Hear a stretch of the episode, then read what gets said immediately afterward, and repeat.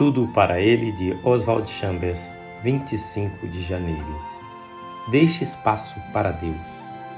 Quando, porém, aprove a Deus. Gálatas 1:15.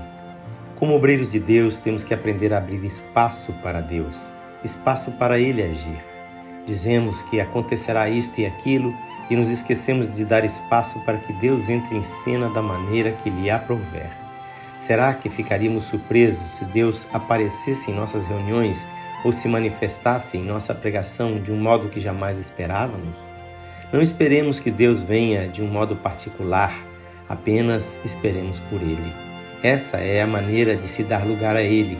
Esperemos que Ele venha, mas não esperemos que Ele o faça sempre do mesmo jeito.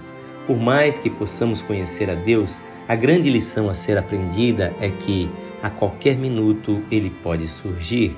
Temos a tendência de esquecer esse elemento surpresa.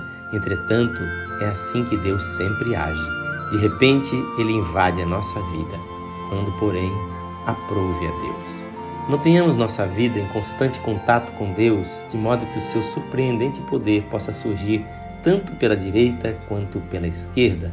Fiquemos sempre em atitude de expectativa, tendo cuidado de deixar sempre espaço para que ele possa entrar como lhe aprouver. Esta leitura é feita por este seu amigo, Pastor Edson Grando. Que o Senhor Jesus opere em sua vida de modo surpreendente.